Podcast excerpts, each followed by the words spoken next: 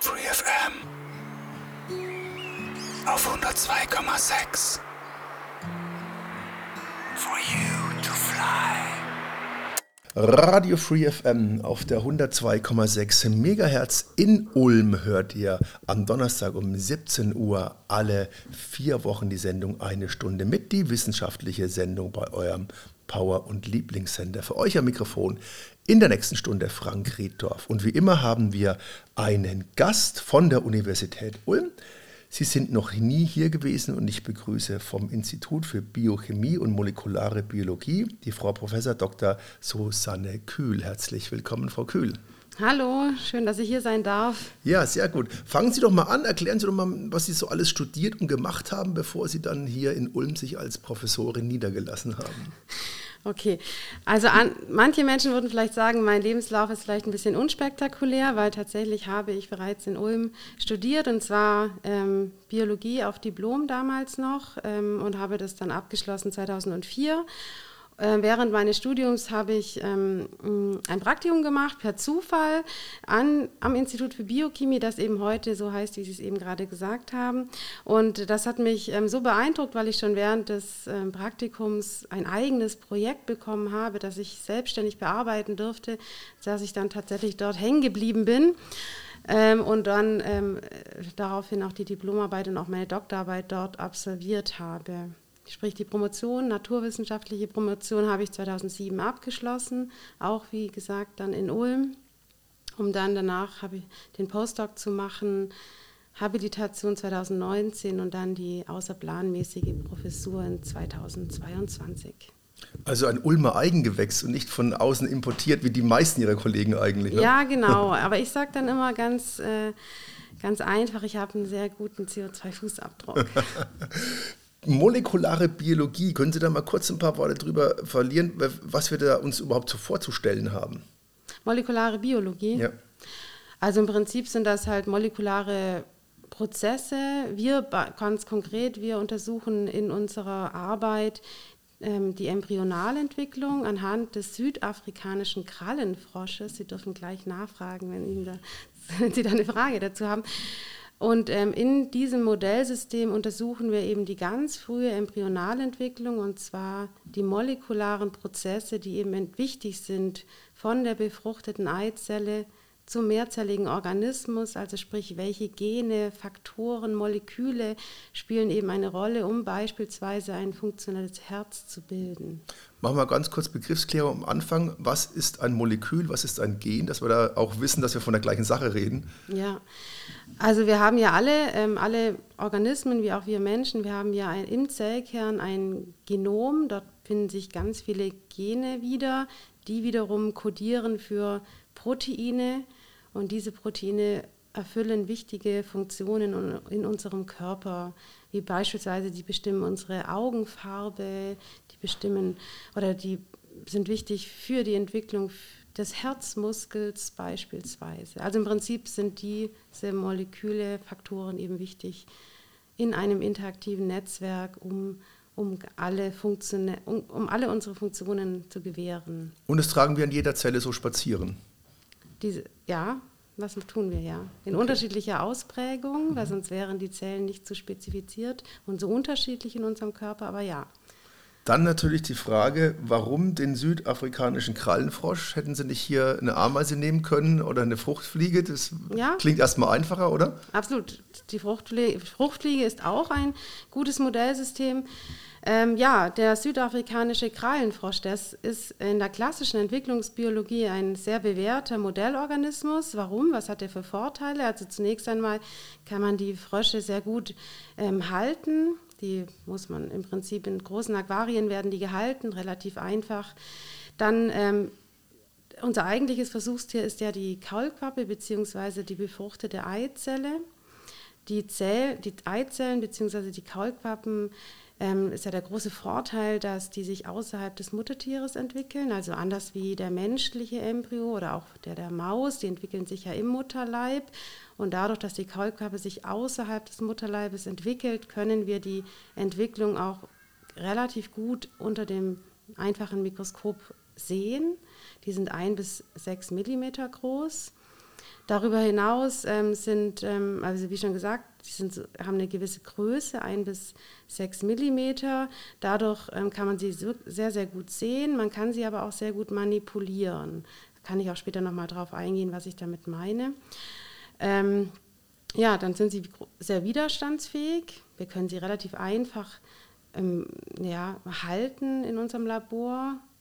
Und ähm, es ähm, und die, die Kaulquappe, wenn die nach, ja, die entwickelt sich relativ schnell. Also innerhalb einer Woche haben wir, haben wir von der befruchteten Eizelle die Kaulquappe. Wir sehen dann schon das schlagende Herz von außen. Das ist auch ganz toll, weil der Embryo, die Kaulquappe ist transparent. Also man, sprich, man kann in diesen Embryo hineinblicken von außen und dann sieht man ähm, das schlagende Herz. Wir sehen das Auge. Das Auge ist ein Linsenauge, damit auch sehr, sehr ähm, nah auch unserem Auge, schon rein vom Aufbau her. Ja, und dadurch, dass eben schon seit ja, ja, schon sehr langer Zeit eben bekannt ist, dass evolutionär die Organismen die Entwicklung sehr ähnlich ist, also evolutionär sehr ähnlich, kann man Prozesse, die jetzt zum Beispiel in der, in der Kaulquappenentwicklung oder die Erkenntnisse, die hier gewonnen werden, kann man die relativ gut auch auf andere Organismen übertragen. Das wäre jetzt die Frage, was bringt es jetzt, wenn Sie alles über diesen Krallenfrosch wissen? Hat es Relevanz für den menschlichen Körper auch? Kann man das eins zu eins oder, oder nicht ganz eins zu eins wahrscheinlich nicht, aber kann man das dann so gut übertragen, diese Erkenntnisse? Also zunächst einmal, klar, umso näher die ähm, unterschiedlichen, unterschiedlichen Organismen evolutionär sich sind, umso leichter sind die Erkenntnisse zu übertragen. Also sprich, was wir im südafrikanischen Krallenfrosch für Erkenntnisse gewinnen, die sind sehr gut übertragbar innerhalb des Amphibien, der Amphibien. Das ist auf jeden Fall klar. Auf den Menschen, das kommt immer so ein bisschen drauf an, aber äh, wenn man sich die frühe Embryonalentwicklung rein morphologisch, also vom äußeren Erscheinungsbild anschaut, dann sieht man, dass sie sehr, sehr ähnlich ist. Also allein schon die Embryonalentwicklung ist vom äußeren Erscheinungsbild sehr ähnlich und auch ähm, das Gleiche gilt auch für molekulare Prozesse, für Gene, für Proteine, für, für die Moleküle, die da miteinander interagieren. Das ganze Netzwerk ist, ist re relativ ähnlich äh, innerhalb des Tiersystems. Man kann also das, was wir, was wir im Frosch ja, ähm, gewinnen an Erkenntnissen, nicht eins zu eins auf den Menschen übertragen, aber ähm, wir kriegen ein gutes Bild davon, wie es beim Menschen ablaufen könnte. Versteht jetzt schon die Wissenschaft, was da alles passiert, vom befruchteten Ei bis zum fertigen Frosch, die ganzen Prozesse? Oder sind da noch einige Unbekannte im Dunkeln? Absolut. Wir wissen schon relativ viel, aber wir wissen natürlich noch lange nicht alles. Ja. Was ist so die, die, die, die Grundlage vom, vom, Modell her? Was, wie funktioniert das Ganze? Was, was passiert da? Wie entwickelt sich das dann? Wie, wie, ist das alles schon vorab eingelegt und es entrollt sich dann quasi und es gibt gewisse Entwicklungsstufen, die fest durchlaufen werden? Ja, man kann die Embryonalentwicklung tatsächlich in verschiedene Entwicklungsstufen einordnen. Man, man startet mit der Befruchtung der Eizelle. Das ist schon relativ gut beschrieben, wo der Spermium eintritt und was dann passiert. Für, da passieren hochkomplexe Rotationsbewegungen in, in, der, ähm, in, der, in der befruchteten Eizelle. Dann ähm, kommt es zur Zellteilung, also gerade beim, beim südafrikanischen Krallenfrosch ist es so, dass es so, je nach Temperatur, aber so nach drei, vier Stunden kommt es zur ersten Zellteilung und dann, dann teilt sich ja, dieser Embryo exponentiell, also sprich vom Zweizeller zum Vierzeller zum Achtzeller. Dann haben wir irgendwann mal einen, einen Zellklumpen, einen Vielzeller. Es kommt zum nächsten Entwicklungsschritt, der sogenannten Gastrulation. Das ist jetzt natürlich ein Begriff, den sagt wahrscheinlich Ihren, Ihren Zuhörerinnen und Zuhörern nicht zu so viel. Also da kommt es nochmal zur kompletten oder kommt es erstmalig zur kompletten Umwälzung der einzelnen Gewebe. Man spricht von Keimblättern, die ordnen sich dann völlig neu an im Embryo. Der weitere Prozess ist dann die Neurulation. Da bildet sich dann das Neuralgewebe, also das Rückenmark und das Gehirn. Ähm, in der Folge kommt es dann zur Organogenese, also Schritt für Schritt werden dann die einzelnen Organe ähm, entwickelt und das kann man dann alles auch gut beobachten. Wenn Sie sagen, die teilen sich, sind dann alle Kaulquappen eineige Zwillinge oder Zwillinge nicht, weil es ja mehrere sind, aber sind die alle quasi, haben die alle das gleiche Erbgut in sich dann drin? Nee, das kommt natürlich darauf an, von welchem Muttertier die Eizellen stammen und von welchem Vatertier die Spermien kommen. Also es hängt natürlich von den Elterntieren ab, ähm, was für einen Erbgut. Genau, aber dann sind alle Geschwister, haben das dann die gleiche Information. Ja, also ja, die, die ähm, in, aus einem Muttertier gewonnen mhm. werden und die dann mit denselben Spermien oder aus demselben Vatertier ähm, stammen, das sind dann im Prinzip ähm, genetische Zwillinge. Ja. Kann dann durch die Umwelt noch irgendetwas passieren, dass Sie sagen, durch, durch, die Hitze fängt das Ganze oder durch Temperatur richtig fängt das Ganze erst an, aber kann sich auch da noch was ändern oder ist es alles schon so festgeschrieben, dass man von außen dann ab dem Stadium der Befruchtung gar nichts mehr machen kann, außer natürlich mhm. schlechte Faktoren beungünstigen, dass es halt gar nicht funktioniert. Aber kann ich dann noch eingreifen, dass das anders wird? Also wenn ich jetzt den leicht teile, kann ich da verschiedene ranzüchten oder sind die dann alle komplett gleich? Die sind zunächst einmal alle komplett gleich, aber man muss natürlich unterscheiden, ob die Embryonen in der Natur ähm, heranwachsen oder bei uns im, im Labor, in unseren Laborbedingungen werden die den identischen Labor, also Bedingungen ausgesetzt, also heißt die gleiche Temperatur, das gleiche Medium, alles identisch und wenn wir das einhalten, was wir natürlich tun, dann ähm, werden die sich, ähm, dann werden die unter identischen Bedingungen aufwachsen. Und jetzt kommt es natürlich dazu, wenn wir Experimente machen, gezielte Experimente, dann können wir natürlich gezielt Embryonen natürlich manipulieren und entsprechend unserer wissenschaftlichen Fragestellung ähm, ja, manipulieren und dann beobachten, was passiert. Denn wenn wir jetzt zum Beispiel die Funktion eines ganz bestimmten Gens ähm, inhibieren, was wir in der Tat auch können. Und dann können wir die Embryonen, bei denen wir ein bestimmtes Gen, also die Funktion von diesem Gen inhibieren, also ähm, hemmen, im Vergleich zu Kontrollembryonen dann wachsen lassen und dann ganz gezielt ähm, beobachten oder untersuchen, was passiert eigentlich, wenn die Funktion eines bestimmten Gens nicht mehr da ist. Sie können also jedes Gen getrennt an- und ausschalten. Das ist möglich. Ja, das können wir. Wir können das über verschiedene Methoden sehr gezielt tun. Ja. Ist es sehr aufwendig oder das klingt jetzt zunächst mal wenn kompliziert? So ein Gen an, das ist ja auch recht klein und ähm, mm, also ja. es, aber es ist möglich, aber es ist schon aufwendig das Ganze? Ja, je nachdem, wie man es betrachtet. Wir finden es natürlich, ähm, weil wir da natürlich erfahren sind auf dem Gebiet, jetzt nicht sonderlich ähm, aufwendig. Also wir haben eine Methode, die hat sich schon seit Jahren, Jahrzehnten bewährt.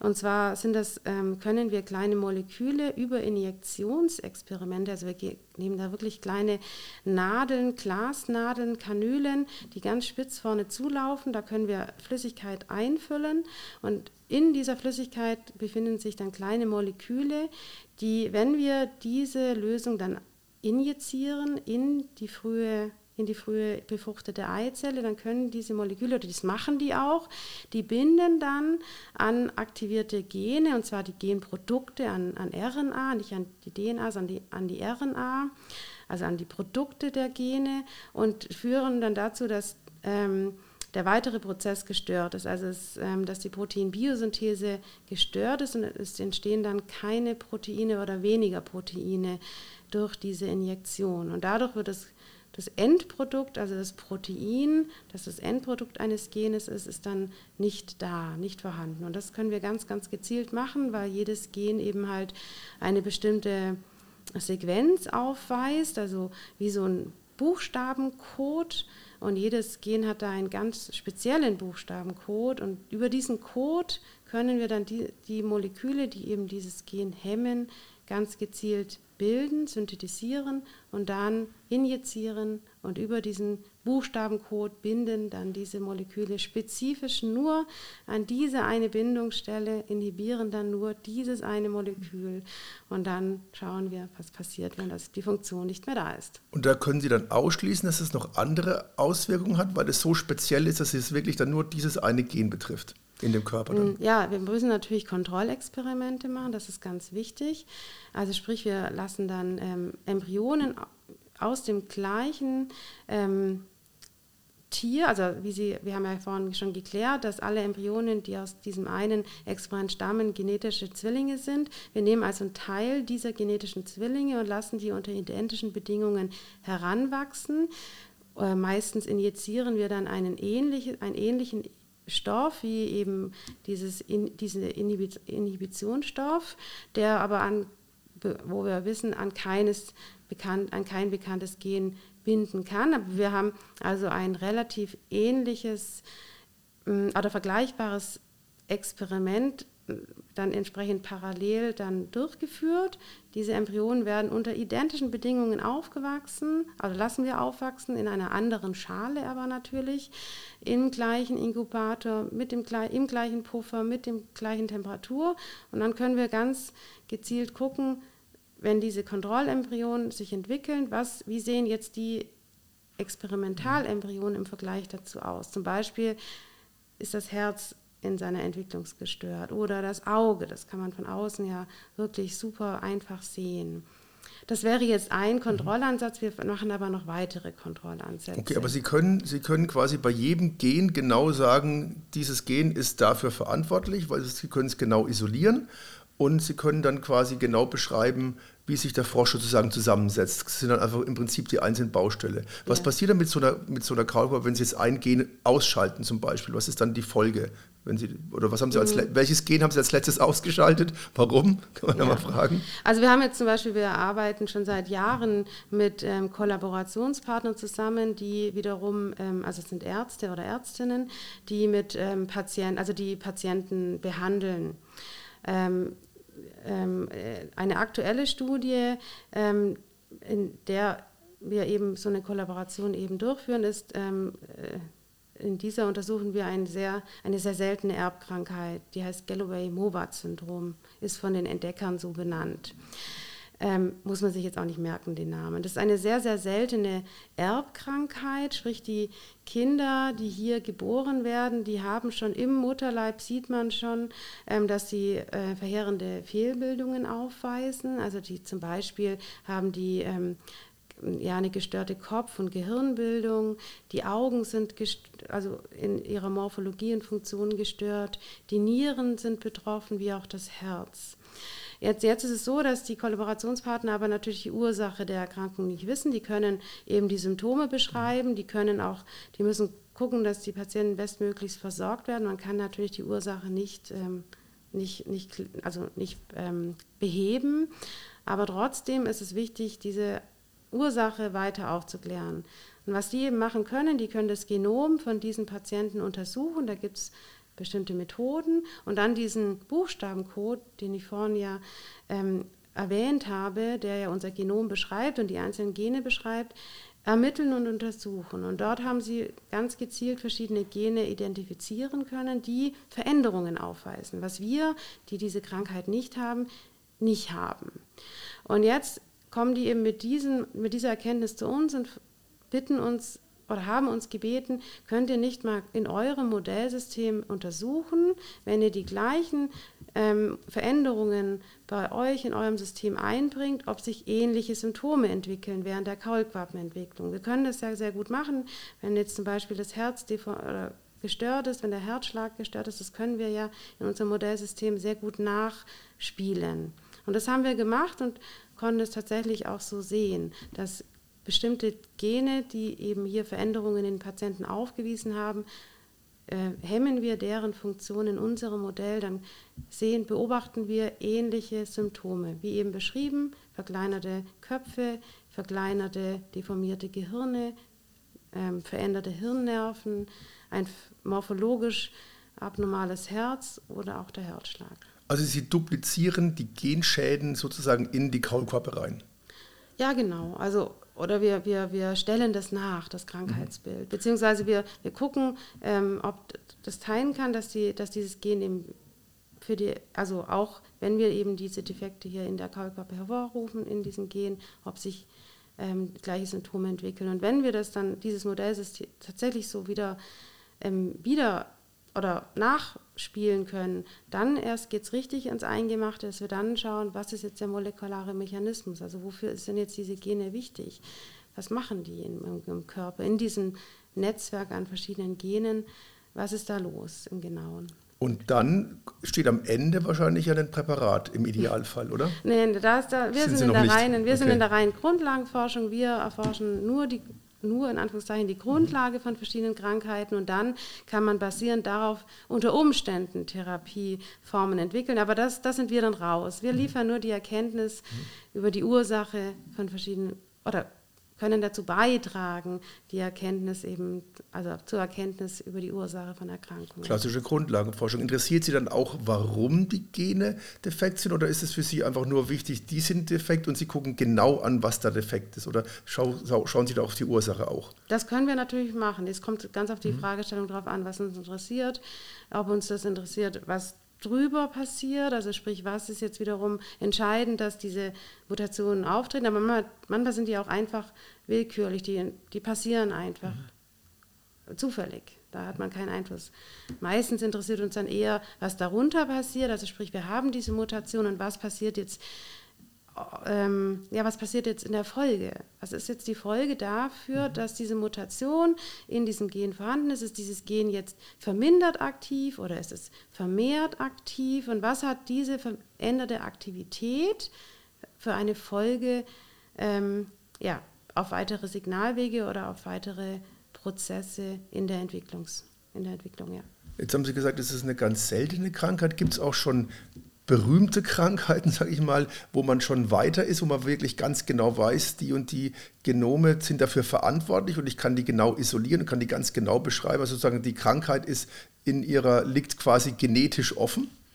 Oder ist es alles noch so ein bisschen ähm, also, schwierig? Ja, also es gibt natürlich äh, schon viele Erkrankungen, die auch aufgeklärt sind. Es gibt ähm, Masterregulationsgene, sagt man so gerne, zum Beispiel PAX6.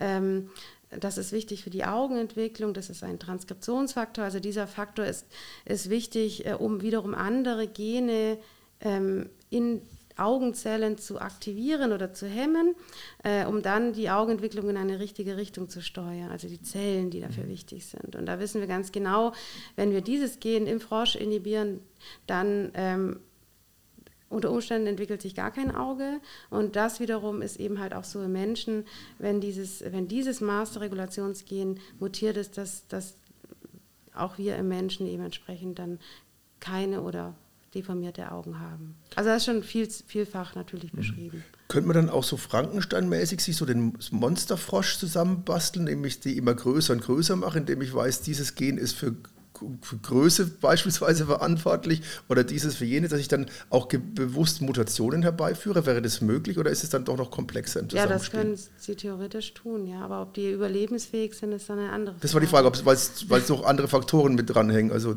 ja, und äh, man muss halt auch sehen, ob das denn, ob wie weit die dann wirklich dann überlebensfähig sind. Mhm. Also wir untersuchen ja nur die frühe Embryonalentwicklung und, und stoppen dann das Experiment ab. Ähm, aber man muss sich natürlich vorstellen, es geht ja dann weiter. Gerade so ein Frosch geht ja noch in die Metamorphose, also völlige Umbildung. Mhm. Und ob sie das in der, in der Lage sind, dann solche ähm, adulten Frösche dann zu wirklich heranzuzüchten, ist halt die Frage. Aber das ist aber, da, da haben wir zu Recht sehr strenge mhm. rechtliche Gesetze, dass wir das einfach so nicht dürfen. Also das ist zu Recht so. Das heißt, Sie machen gar nicht am Frosch, sondern Sie machen in Anführungszeichen nur an der Kaulquappe, ja. weil Sie dann quasi gar nicht den End, das Endprozess, und daraus können Sie schon so viel Erkenntnis äh, mhm. Äh, ziehen, dass Sie das gar nicht weiter vollenden Absolut. brauchen. Also ja, diese, ja. diese Entwicklung in dieser kurzen Phase, die ist so prägend, dass das das Entscheidende schon ist. Absolut, ja.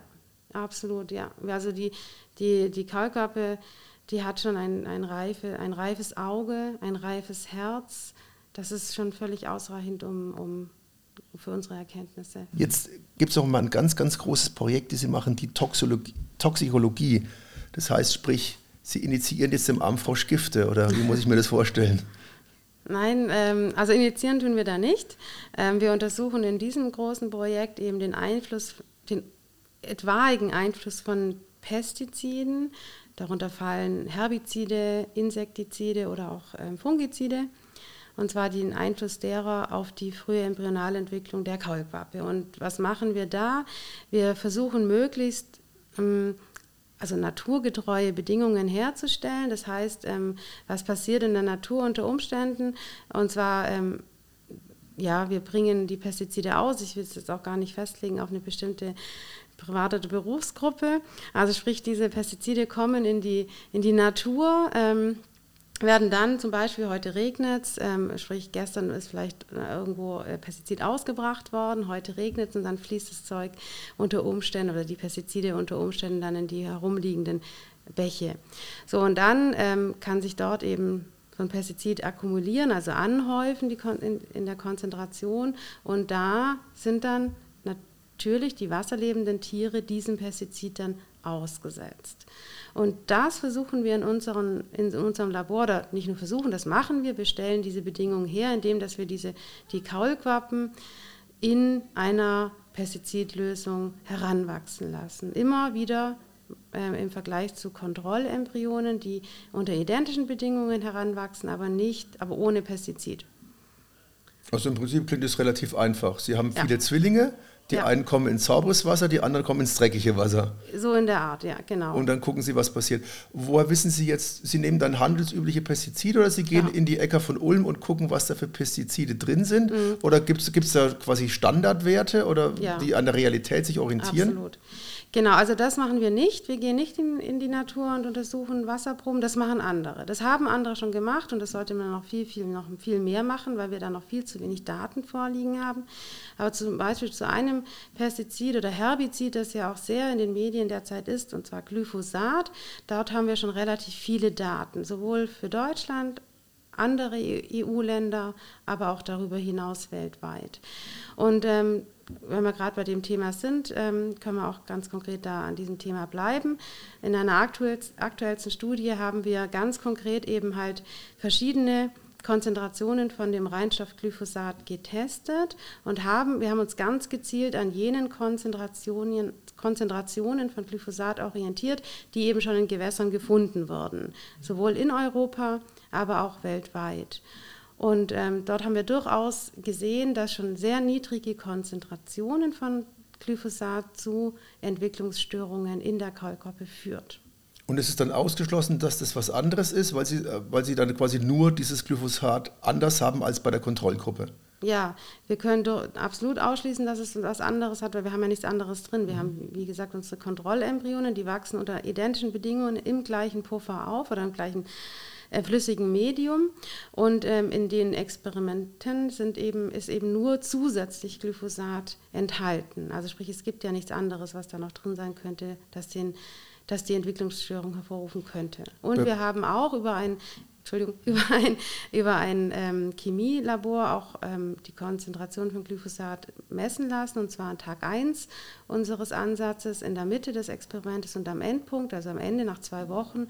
Und ähm, dieses Labor hat eindeutig auch uns nochmal nachgewiesen, dass dieses Glyphosat da auch drin ist und auch nicht abgebaut wurde. Genau, das, das wäre nämlich meine Eingangsfrage noch gewesen. Gibt es dann sozusagen einen Glyphosat-Atlas oder sowas in der Art, wo Sie, wo Sie die, die Belastung wissen, sagen mhm. so, in der Donau, in Ulm ist es so hoch, in den Äckern auf der Alp ist es so hoch. Also so viele Daten haben Sie dann schon, dass, mhm. Sie, da, dass Sie da mit realen Zahlen arbeiten können. Absolut. Also jetzt so genau leider nicht. Also mhm. wie, ähm, man sollte noch viel mehr Messungen vornehmen. Aber ähm, also ist leider nicht für jeden Bach beschrieben, ja, aber, aber, aber, für schon sehr, sehr viele Bäche beschrieben, ja. Und ähm, wie kommt dann das Glyphosat in die Tiere rein. Die nehmen das einfach über ihre Atem- und Verdauungsorgane auf. Das nehmen wir an, dass sie es über die Kiemen aufnehmen, die Kiemenatmung. Das ist aber tatsächlich noch, noch eine offene Fragestellung, der wir auch nachgehen sollten und mhm. wollen. Aber das wissen wir tatsächlich nicht so ganz genau. Ähm, ja, also wie sie, wie sie das aufnehmen, wissen wir nicht. Und was da drin ganz genau passiert in, in der Kaulquappe, wissen wir nicht. Wir konnten halt eben, wie gesagt, beobachten, dass die Kaulquappen Entwicklungsstörungen aufweisen. Zum Beispiel sind die, haben den verkürzten Körper, verkleinerte Augen, die Hirnnerven sind äh, missgebildet und verkürzt. Das, das Herz ist missgebildet, der Herzschlag ist deutlich reduziert und was auch, was wir auch gesehen haben, dass die eine erhö erhöhte Mobilität vor, aufweisen. Ja, und molekular, wir waren ja vorhin bei, der Molek bei molekularen Mechanismen, konnten wir erstmalig zeigen, dass ein ähm, wichtiges Gen für die Herzentwicklung inhibiert ist in seiner Aktivität. Und dieses Gen ist ähm, quasi wichtig für die Bildung von Herzmuskelzellen. Also sprich, dieses Gen brauchen, braucht der Embryo zwingend, um daraus einen, funktionell, einen funktionellen Herzmuskel zu bilden. Und ist dieses Gen nicht da, dann können, kann eben halt der Herzmuskel nicht mehr richtig ausgebildet werden. Und damit können wir auch den verminderten Herzschlag gut erklären in unserer Kaulquappe. Mhm. Also es ist in sich, dann ist es in sich stimmig, dass es äh, irgendwie auf die, die, eine Herzschädigung hervorruft. Kann man jetzt sagen, wenn das bei der Kaulquappe so ist, dann ist es beim Menschen auch so? Oder kann man dann ist es dann gefährlich, weil man sich auf Vermutungen begibt? Mhm.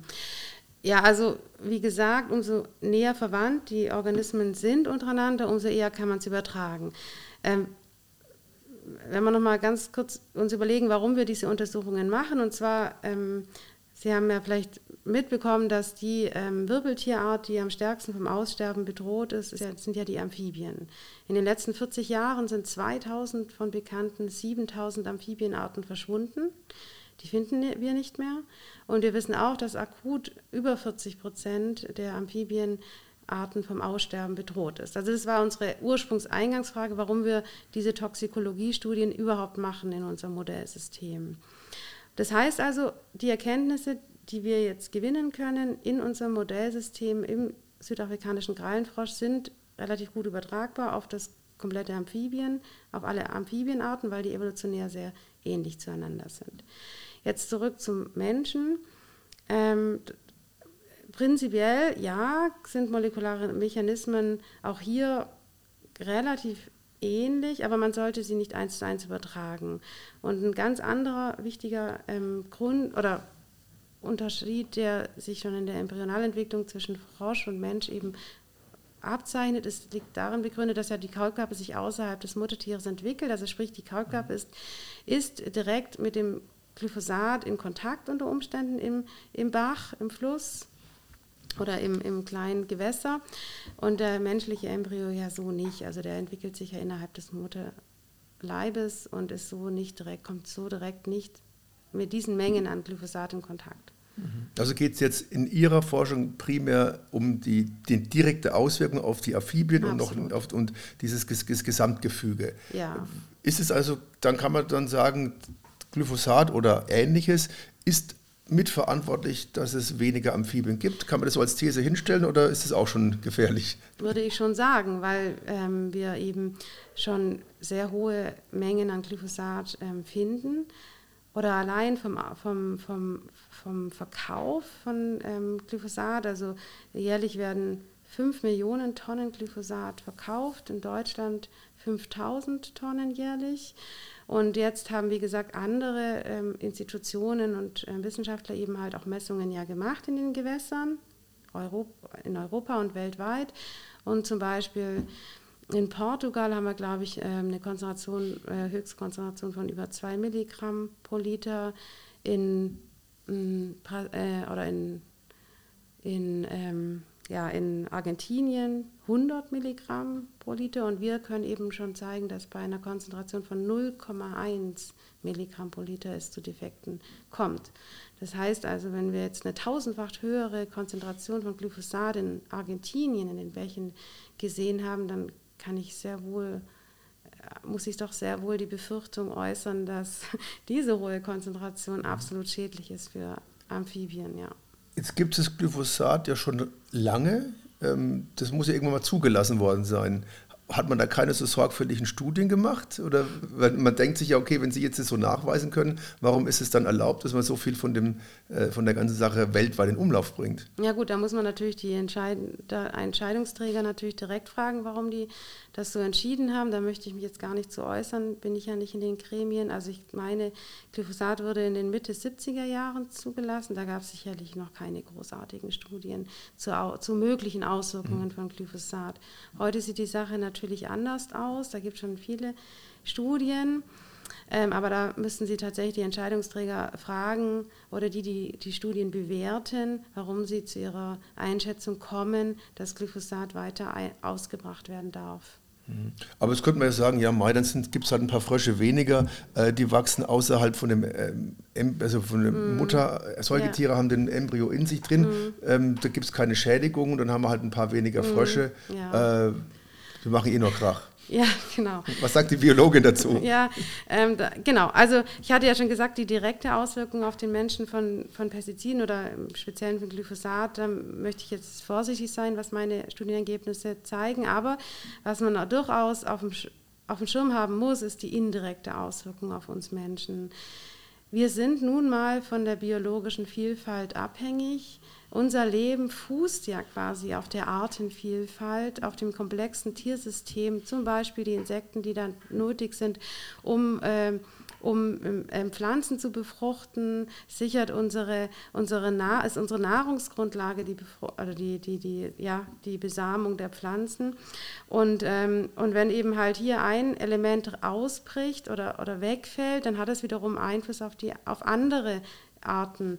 Das heißt also, ähm, unsere, unser Leben fußt auf der biologischen Vielfalt, auf der Artenvielfalt und bricht da was weg. Oder, und wir sehen das ja nicht nur, dass die Amphibien wegbrechen, es brechen auch unsere Insekten ein. Hier auf der Schwäbischen Alb 70 äh, Prozent der Masse ist verloren gegangen in den letzten 30 Jahren. Wir sehen, dass die Vogelwelt massivste Probleme hat. Nicht nur einzelne Arten finden wir teilweise nicht mehr. Denken wir an das Rebhuhn.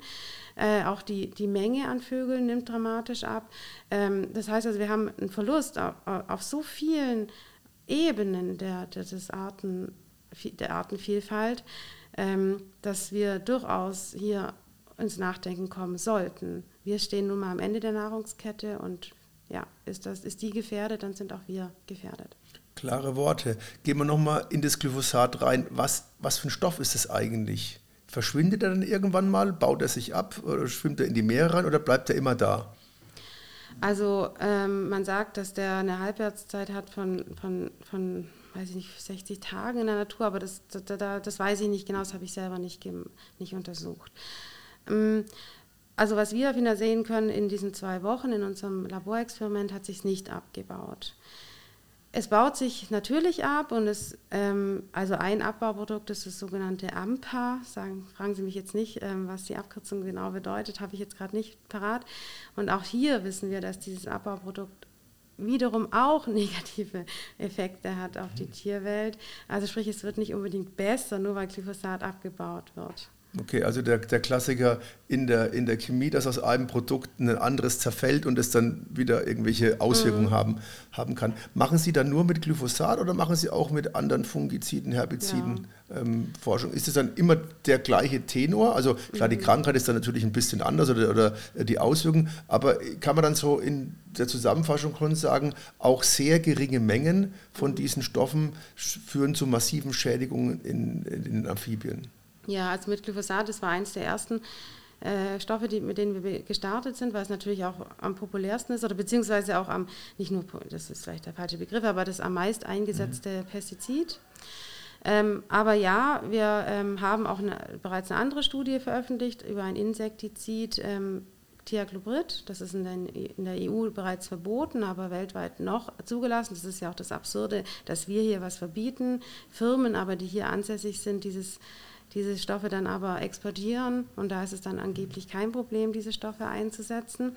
Ja, da haben wir eine Studie letztes Jahr publizieren können und wir sind auch an weiteren, weiteren äh, Insektiziden auch dran ähm, und ähm, auch Fungiziden, ja. Und da machen Sie auch so ganz genaue Kontrollen, auch immer alles in den Armkrallenfrosch rein. Ja. Das ist sozusagen Ihr Hauptopfer. wenn man so sagen will. Ja, also die Embryonen mhm. diesen, mhm. dieses äh, Tieres, ja, genau. Und das ist immer das, das der ähnliche Versuchsaufbau, ja. Mhm. Und was kann man da schon was über die Schädigung sagen? Sie haben ja beim Glyphosat gesagt, das ist, äh, scheint wohl primär äh, Problematik mit den Herzmuskeln zu sein. Äh, wiederholt sich das oder sind das halt einfach auch andere Schädigungen, die Sie dann schon feststellen konnten bei anderen Stoffen?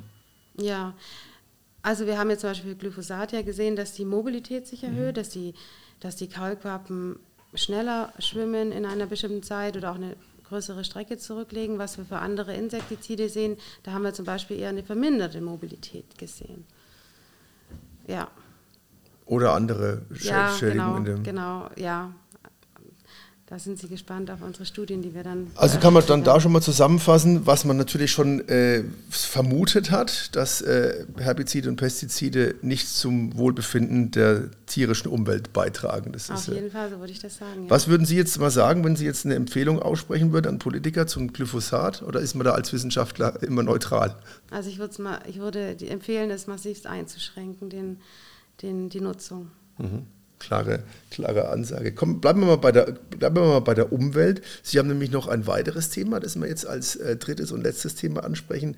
Die Umweltkommunikation. Was habe ich mir denn darüber mhm. vorzustellen? Kommunizieren wir mit der Umwelt oder über die Umwelt oder in welche Richtung geht die Kommunikation? Ja, also die Umweltkommunikation, darunter verstehen wir ähm, die Kommunikation unter den Menschen.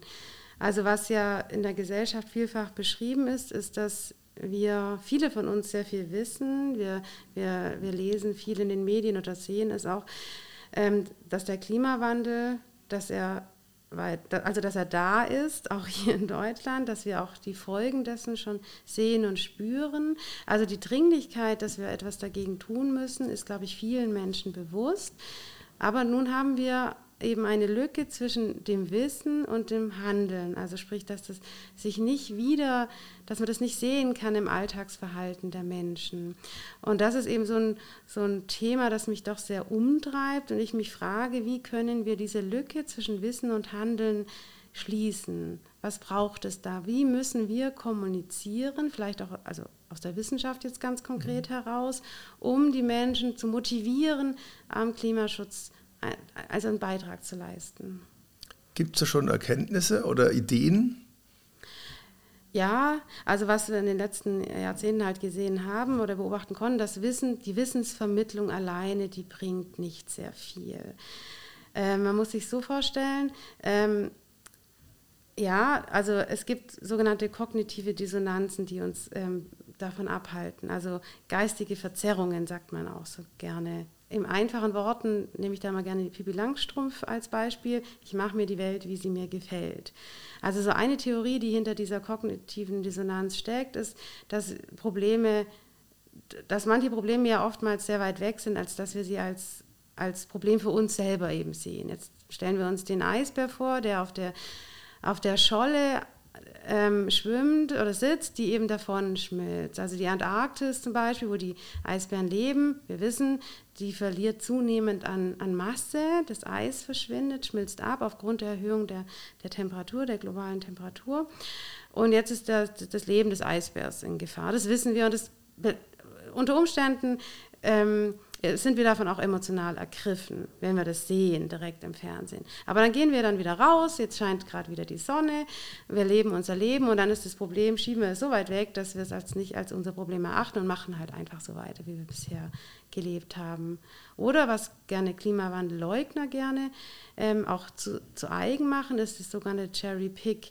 Also sprich, wir wir picken uns die Rosinen heraus aus dem Wissenskontingent. also ganz gezielt wird, wird, werden Teile eines Wissens hergenommen, um die eigene Theorie zu, damit zu unterfüttern. Also beispielsweise, wenn wir diskutieren, welche Autos denn besser sind, sind es die E-betriebenen, elektrisch betriebenen Autos oder die fossil, mit fossilen Brennstoffen betriebenen Autos, dann wird ja gerne auch mal das Argument gegen die E-Autos genutzt, indem dass man sagt, naja, ähm, der Lithiumabbau, der ist ja so Umwelt, mit Umweltschäden ähm, verbunden in Bolivien und Chile beispielsweise, Kinderarbeit, ja, das ist tatsächlich ein Problem, absolut, aber wir dürfen gleichzeitig nicht vergessen, dass wir A, den viel, viel mehr Lithium im Moment gerade für unsere elektrischen Geräte, wie zum Beispiel unsere Tablets, wie ich gerade hier sehe, äh, nutzen. Und dass eben halt Umweltschäden, die mit fossilen Brennstoffen einhergehen, wir denken an den Transport über die Weltmeeren, dass die halt auch, ähm, dieser Transport eben halt auch oftmals mit Umweltschäden zusammenhängt, weil oft läuft dann doch nicht so, wie man das, sich das vorstellt. Also sprich, ähm, Schiffe gehen unter und dann haben wir eine Ölpest irgendwo. Und das kann man äh, einfach in der Suchmaschine eingeben und dann sieht man, wie viele Ölpeste eigentlich schon in der Vergangenheit stattgefunden haben. Also sprich, auch hier haben wir Umweltschäden, wenn wir rein den Transport anschauen. Aber da haben sich ja schon Generationen von Psychologen, die ja. äh, ähm, wahrscheinlich sind daran verzweifelt, weil so funktioniert halt der Mensch einfach. Also äh, wenn ich an mein Psychologiestudium denke, das ist ja die klassische Psychologie, mhm. dass man sich das um überhaupt damit klarzukommen, rauspickt und die Sachen nur vergegenwärtigt, die einem mhm. positiv in den Kram passen. Aber ansonsten würde ich ja den ganzen Tag mit einem schlechten Gewissen rumlaufen. Wie, wie, wie wollen Sie denn Oder da? wir wären alle ganz arg traurig. Ja, genau. wie, wollen Sie denn, wie wollen Sie denn damit, wie, also ja. was ist da jetzt Ihr konkreter Ansatz? Sollen die Leute den ganzen Tag ähm, weinen, weil, es dem Eisbär schlecht geht? Mal über, jetzt übertrieben Nein. gesagt, oder? Nein. Warum verdrängen wir das Problem? Weil wir ja dann traurig werden, weil wir deprimiert werden, was passiert und was kommt auf uns zu. Und wir, ähm, mm, wo man halt eben halt jetzt mehrfach einsteigen muss, ist die Selbstwirksamkeit zu stärken in den Menschen. Also äh, nicht nur das Wissen vermitteln, es, jetzt haben wir dieses Problem und es geht auch so weiter, die CO2-Emissionen steigen immer weiter, der Klimawandel nimmt an Fahrt auf, das ist vollkommen klar, das weiß jeder, aber man muss den Menschen meines Erachtens auch vermitteln, dass jeder einen guten Beitrag leisten kann und dass es auch, ein, dass es auch einen Effekt hat. Also sprich, wir müssen das, die Wissensvermittlung verknüpfen mit konkreten Handlungsoptionen und auch, den, auch ganz klar sagen, wenn, wenn man jetzt zum Beispiel sich anders fortbewegt, mit dem Fahrrad, zu Fuß, find, jeder sollte überlegen, wo ist es denn in seinem eigenen Bereich möglich und das dann auch mit positiven Aspekten belegen. Also sprich, was habe ich eigentlich Positives davon? A, ich bin draußen, ich kann die hoffentlich frische Luft ähm, ähm, genießen, ich, kann, ähm, ich bin gesünder dadurch, dass ich mich mehr selber bewege, als wenn ich mich einfach nur ins Auto setze. Und das sind dann so positive Aspekte, die, die dann damit noch vermittelt werden sollten. Und mhm. dass es halt wirklich auch einen Effekt hat. Natürlich, wenn nur ich etwas mache, dann hat es natürlich keinen großen Effekt, beziehungsweise verpufft. Aber wenn, wenn ich ganz viele Menschen mitnehme und viele Menschen etwas Kleines bewirken, dann haben wir doch in der Summe wieder einen großen, großen Hebel, der, wenn der umgeklappt wird, einen großen Effekt eben wiederum hat. Aber es lassen sich ja Menschen ungern was wegnehmen, was sie schon mhm. haben. Also wenn ich das noch nie gehabt habe, okay, ja. ja. Aber wenn ich jetzt schon fünf Urlaubsreisen und äh, mit Billigfliegern am Wochenende dahin, wenn ich das mhm. jetzt schon als Standard habe und ich habe ein Auto und ich habe ein Tablet und was weiß ich, was ich alles habe, ja, mhm. das dann wegzunehmen, da reagieren die Menschen ja, ja, in der Regel extrem ungemütlich. Absolut. Das heißt, sie machen sich da jetzt wahrscheinlich nicht so viele Freunde. Nein, ich will ja auch niemand was wegnehmen, das muss man ganz klar auch sagen. Da habe ich auch gar keinen Einfluss drauf. Nee, deswegen ist es ja wichtig, das positiv zu belegen. Also einerseits, natürlich darf ich jetzt nicht... Ähm, sagen, wie es geht und dann genau anders machen. Also wäre jetzt schlecht, wenn ich jetzt mit meinem Sportwagen die ganze Zeit rumbrausen würde und morgen äh, in Urlaub fliege. Also sprich, es wäre natürlich schon ideal, wenn ich dann auch ein bisschen vorbildhaft das Ganze und dann auch wiederum fröhlich besetzt dann auch so lebe und dann ähm, ja und dann eben versuche, also nicht nur ich, sondern alle die möglichst mitmachen wollen, ähm, ähm, eben mit positiven Aspekten zu belegen. Dass es eben halt nie, kein Verlust ist, wenn man nicht jeden Tag mit dem Auto in die Schule fährt oder sich fahren lässt zum Beispiel oder zur Arbeit fährt, sondern dass es auch durchaus positiv sein kann, wenn man mit dem Fahrrad fährt oder läuft. Gibt es ja schon Beispiele, wo das gelungen ist, äh, dieses, das Positive herauszuholen? Weil ich stelle mir die Anfangszeit immer relativ schwierig vor, weil es ja doch immer erst so die Urängste, der, das, da nimmt mir einer was weg, erstmal doch an den Menschen rührt. Ne? Meinen Sie jetzt bei mir persönlich? Nö, nö aber, aber generell, wenn Sie jetzt in Ihrer Forschung, wenn Sie jetzt sagen, das ist ja erstmal eine Hemmung, wo ich sage, ich muss, es hat ja doch immer, schwingt dieses, da muss ich auf was verzichten mit. Und das ist ja eher negativ konnotiert im Prinzip, oder? Ja, natürlich. Also es ist absolut so, dass ähm, wenn man, je nachdem, wie man kommuniziert, dass man auch Abwehr, Abwehrhaltungen schnell hervorrufen kann. Das ist ein ganz, ganz, ganz dünner Grat, auf dem man sich bewegt. Und ähm, ja, absolut, diese Abwehrreaktionen sind vielfach beschrieben. Ja. Also man muss es immer positiv, also nicht positiv verkaufen. Das klingt ja wieder so, als ja. wäre es gar nicht positiv. Ja, ja, genau. Sondern man muss es, man muss es zu, seiner, zu seiner Sache machen. Wenn es von oben aufoktroyiert wird, dann wird's, bin ich ja gar nicht selber mit dabei, habe ich keine intrinsische Motivation, dann wird es wahrscheinlich schwierig werden. Ja, ähm, hatten wir jetzt ja am Heizungsgesetz gesehen, wie, was für Abwehrhaltungen da kommen. Gut, auf die politische Ebene will ich jetzt gar nicht gehen, aber, aber ja, ähm, ähm, positiv belegen und ähm, die ähm, umweltfreundlichen Aktivitäten auch entsprechend auch fördern und auch vielleicht auch einen finanziellen Anreiz auch zu geben, dass eben die, die Produkte, wenn jetzt zum Beispiel Penny, habe ich jetzt gerade gelesen, die Woche im Umweltschäden auch seine Produkte erhebt, dann ist jetzt ja, die Wurst 6 Euro teurer auf einmal. Mhm. Ja. Das ist natürlich schlecht. Es soll natürlich so sein, dass die umweltfreundlichen Produkte günstiger sind als jene, die umweltschädlich sind das macht Penny jetzt, ja, und es kommt jetzt natürlich erstmal äh, Abwehrreaktion bei den, bei den Menschen, äh, ruft es hervor, weil auf einmal ist eben das umweltschädliche Produkt natürlich jetzt teurer. Aber so muss es am Ende laufen, ja. Es führt kein Weg dran vorbei. Aber das, dann, dann werden ja auch umweltfreundliche Dinge auch günstiger wiederum. Ist, ist, also noch ein, noch ein langer Weg, aber der, die Grundaussage ist, ähm, das Ganze positiv zu gestalten und der Weg des Wegnehmen und Verbots, das sehen Sie dann eher wenig zielführend. Ja, ich denke, damit kommen wir tatsächlich nicht so weit, ja. ja, nee, aber es will ja auch niemand jemand was wegnehmen, ja. Ja, denke mal, das ist eine, eine, wichtige Nachricht, weil das ja schon immer eher so drüber steht über allem und auch äh, von vielen als Argument genommen wird. Damit sind wir schon am Ende angelangt, eine Stunde mit. Wir hatten zu Gast heute vom Institut für Biochemie und molekulare Biologie die Frau Prof. Dr. Susanne Kühl. Vielen Dank für Ihre Erläuterung und äh, viel Erfolg für Ihre weiteren Forschungen. Danke, dass Sie da gewesen sind und Zeit gehabt haben. Danke auch. Der beste Sender in Ulm. Der beste Sender in Ulm.